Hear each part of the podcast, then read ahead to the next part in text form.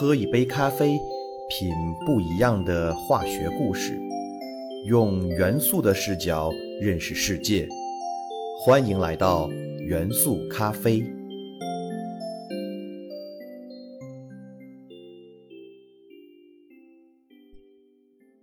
大家好，欢迎收听元素咖啡，我是你们的老朋友老胡。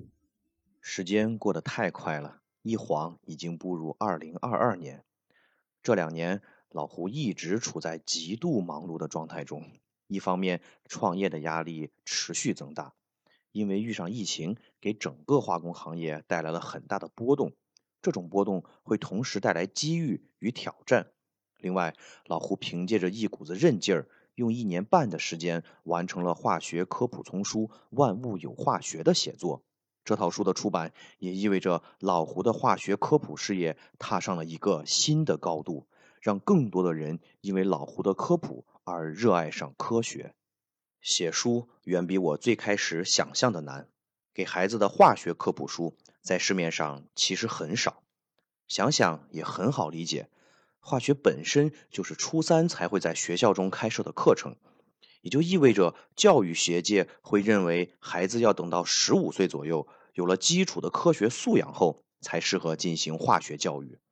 可想要进行化学科普，就得硬着头皮对十来岁的孩子讲述这些在学校看来过于超前的化学知识，感觉真的是与孩子的发展规律作对。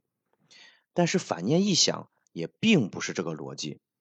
记得自己十二岁六年级的时候，学校组织去看了一部当时新出的科普电影，名叫《宇宙与人》。这部电影介绍了宇宙的演化、恒星的诞生、核聚变的机理、生命大爆炸与进化。这些话题是我那个年纪从来没有接触过的，但我并没有因为这些知识过于难懂或离我遥远而不感兴趣。相反，我在这些听起来不太懂的知识中着了迷。回到家后，我买了这个电影的光盘，足足看了三十多遍，以至于有一段时间，我甚至可以把这个电影中的解说词全部背下来。我就在琢磨，为什么这部电影我并不能完全看懂，但是却喜欢的不停的看呢？后来我想明白了，因为我在这部电影中收获的并不是一些看不懂的词汇，而是一种。科学逻辑，对，就是科学逻辑。人对一件事情是否理解，并不是明白了其中的所有细节、名词或者结论，而是明白了这个事情的来龙去脉。科学的教育也是一样，让孩子了解科学知识，并不是让他去背诵晦涩难懂的科学名词，而是让他去了解科学背后的逻辑。我记得在我女儿五岁的时候。有些我女儿同班孩子的父母就开始给孩子教乘法运算，乘法口诀背的那叫一个溜。可有一次我和这些孩子接触，问他们五个二相加等于多少时，竟然没有一个孩子能够答上来。也就是说，这些孩子知道二五一十这句乘法口诀，但是不懂这句口诀背后的科学原理是什么。这叫学会了吗？这其实就是科学教育的最大误区。不懂原理，而只是背下了结论。反过来，了解了科学背后的原理，孩子不但能够记住那几个生涩的科学词汇，甚至还可以讲出一大段有趣的科学故事。我们举个例子，很多小朋友都知道核武器包含原子弹和氢弹，并且知道氢弹的威力比原子弹更大。可是孩子们知道吗？氢弹的爆炸是要先引爆一个小型原子弹的，所以氢弹的研制一定要建立在原子弹成功研制的基础上。这也就是为什么拥核国家总是先研制出原子弹，才能研制出氢弹的原因。可是究其根本，为什么要先引爆一个原子弹才能引爆氢弹呢？其实道理并不难，小朋友也能够听得明白。我们之前讲过。氢弹的爆炸原理是氢元素的核聚变反应，但进行核聚变的并不是普通的氢，而是氢的同位素氘和氚。由于氚的地球储量稀少，所以人类无法直接从自然界富集获得。这个时候，人们发现可以用中子轰击锂元素衰变得到氚，所以在氢弹中实际填装的燃料是氘化锂。那么氢弹爆炸前，首先就需要引爆原子弹，就很容易理解了。因为在原子弹爆炸的时候，才会释放出大量的中子，从而实现锂向氚的衰变。同时，原子弹爆炸所产生的高温，才能让氘和新形成的氚相互结合，从而发生核聚变反应。所以，原子弹的引爆是氢弹引爆必不可少的条件。看到了吧？科学不是无缘无故的。任何一种科学的设计都有着背后的原因。通过上面这一小段科学介绍，不仅让孩子们将原子弹、氢弹、氘、氚、锂、中子这些难懂的词语联系了起来，更重要的是，孩子可以明白氢弹设计的来龙去脉。这些科学原理都是环环相扣、缺一不可、互成因果的。即使孩子过段时间记不住上面这些专有名词了。但是，孩子了解的氢弹背后环环相扣的科学逻辑，则会永久地印刻在孩子的脑海中，指导孩子去发现和了解更深、更广的科学世界。这种打通孩子科学逻辑的教育，其实就是科普教育的根本目的。这也是超前教育和科普教育的差别。超前教育是让孩子去知道，在他这个年纪无法理解的科学知识点。而科普教育则是让孩子理解和形成科学逻辑。虽然接触到的知识都是从来没有见过的，但是侧重点完全不同。所以我不支持超前教育，但我支持科普教育。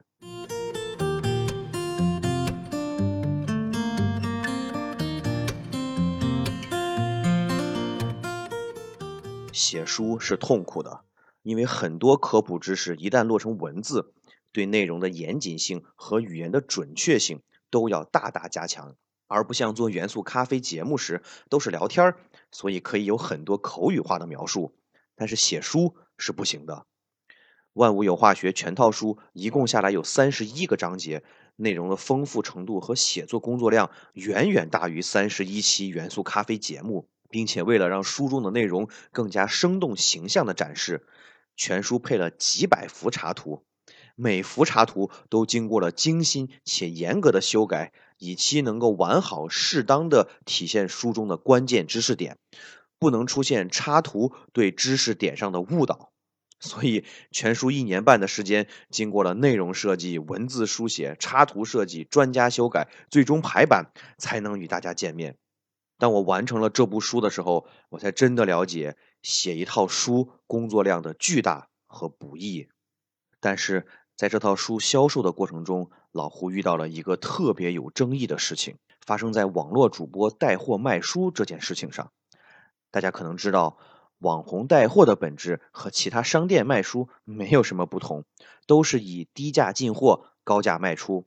那些最有人气的卖书网红。可以通过自己的人气，在短时间内推动出巨大的销量，这也是他们厉害的地方。可是，一旦卖书这件事情和网红主播相遇之后，就会变了一些味道。大家知道吗？网络主播会极力的向出版社施压，来降低出版社给网红主播的价格，这样才能一方面满足主播卖书得到丰厚的利润，另一方面还能够由于价格不高而推动出巨大的销量。这个过程大家可能觉得理所当然，而且对于购书者来说是巨大的福音。但是，网络主播的压价不是一般的压价，最狠的主播居然要求出版社用一折的价格来卖给主播，这是什么概念？也就是说，《万物有化学》这套书标价二百二十五，五百多页的内容，网络主播要求二十二块五拿到手。再来进行推广，他可能在直播过程中以半价的形式卖给购书者，让购书者觉得捡到了大便宜。其实主播也同时赚到了丰厚的利润。可是谁最后吃了大亏呢？大家一想就明白了。首先是出版社肯定吃了大亏，一折意味着出版社收回的钱连印书的纸和油墨的成本都不够。出版社可是以出书生存的，最终通过自己努力的编辑出书，反而让自己一无所获，赔本赚吆喝。另一个吃亏的当然就是作者了。一套优秀的书需要作者付出极大的精力和努力，但是如果出版社都赚不到钱的话，还怎么付给作者一定的版税呢？最终导致的结果就是，优秀的作者如果付出了极大的努力，还是一无所获，他们就选择再也不写书了。老胡因为自己本身有工作有收入，即使这套书老胡赚不到钱，也并不影响我的生活。因为我写书的目的就是想完成自己化学科普的梦想，可是有很多其他优秀的作者是需要出书挣钱养家的，如此恶性循环下去，还会有谁愿意写书？还如何产生好书？市面上最终就会劣币驱逐良币，形成全市面烂书的结局，给社会留下的结果就是努力出书一文不值。书中的内容知识依然一文不值，值钱的只有主播做直播。这样的社会，老胡无法想象还会有什么样的希望。所以，万物有化学就算不卖，也不会推给任何一个大网红主播来推广。老胡不想自己给社会往斯文扫地的方向发展再助一份力。但是，读者的眼光是雪亮的。万物有化学一经出版，就获得了中央电视台少儿频道、央视网的节目推荐，并且入选了中国教育报老师最喜爱的一百本书，销售三个月就突破了两万套。老胡是欣慰的，知道这个社会的大多数人还在努力的让自己或者孩子更好，这样的中国才是有希望的中国。